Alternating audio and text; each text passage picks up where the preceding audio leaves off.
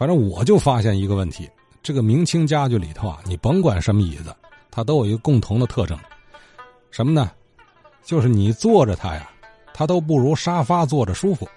哎，可是呢，它会让你的坐姿很好看。哎，这就是家大人平时总会教育的一句话：坐有坐相。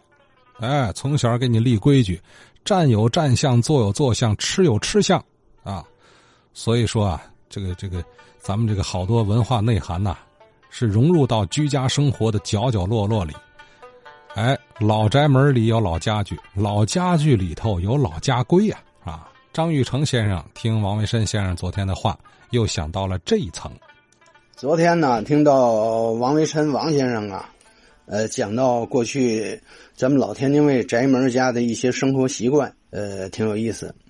这就让我想到什么呢？想到这个过去这个老宅门里面啊，每天早晨呢，啊必干的一件事儿，那就是沏一壶酽茶。呃，这个酽茶呢，呃，天津卫呢这些老人呢都喜欢喝花茶。天津喝花茶呢，味道得醇厚啊，有浓郁的茉莉花香味儿。啊，还有呢，就是高级一点的呢，呃，叫茉莉香片。拿这个一个大一点的茶壶啊，过去有水铺，啊，放上一把上好的茶叶，或是高沫，到水铺去，用那个滚开的水砸一下，完了提了回来呢，呃，早晨起来漱完口、洗完脸，头一件事先是喝茶，哎，完了以后呢，才是吃早点。所以这是那个当时咱们，呃，天津啊。呃，老宅门啊，或者是一个中等家庭生活的呃生活习惯，还有呢，呃，习惯就是什么呢？长者发话才能做。呃，宅门里面的规矩特别大。呃，长者他包括呢，呃，父亲、母亲呢，爷爷奶奶，乃至于哥哥姐姐。你比如说这个家里有什么事儿了，拿主意什么的，这个晚辈啊，你必须得先请示长辈长辈发完话，表态。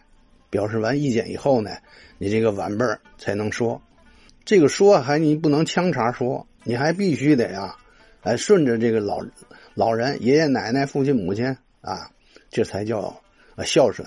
您不能的这个抬杠呛着说这不行，哎，所以说呢，过去有一句话就叫顺情说好话，耿直万人嫌啊。再说那个啊坐着的规矩啊，也得说是长辈先乐坐了以后呢。呃，晚辈儿才能啊，呃，乐坐，这就看出来那个家庭的教养。你宅门之间这个有些孩子们进进出出都看得出来。还有就是，呃，吃饭上桌的事儿。上桌呢，过去啊，呃，老一点的这个老年间呢，长辈吃饭呢，老人是吧？爷爷啊，父亲得先上桌，然后呢，是奶奶、母亲呢，孩子们才能上桌。因为什么呢？过去都讲究男尊女卑，这个男人呢在社会上谋差事在外面劳作一天了，非常辛苦，啊，晚上回到家里呢，那就得必须哎把这个水啊端上去，先洗脸，啊泡壶酽茶，啊静静心，完了再吃饭。这时候这个晚辈啊，你不能在桌前呢旁边站着看着这个长辈吃饭，啊，你更不能动这个。桌子上的碗筷，等到这个爷爷呀、父亲呐，什么吃完了以后啊，啊，才能上桌。再有就是你吃饭的时候不能吧唧嘴，你也不能啊狼吞虎咽，是吧？动作特别大，这不行。吃不言，睡不语。你吃饭时候我们不能开玩笑，一边说一边笑，呃，大声喧哗、打打闹闹，这个不行。因为过去啊，老年间就说到了，这个聊天的时候啊，都是茶余饭后。为什么说饭后呢？就是因为啊，吃饭时你不能说话聊天还有呢，就是说，你吃饭呢不能这个舔盘子啊，吃多好的东西，放下以后呢，也不能舔盘子。这个我有体会。那在六零年的时候啊，粮食非常紧张，节粮冻荒嘛。那个我喝这棒子面的粘粥啊，吃这个饽饽就咸菜，当时吃不饱，喝了一碗粥呢，我就把这个。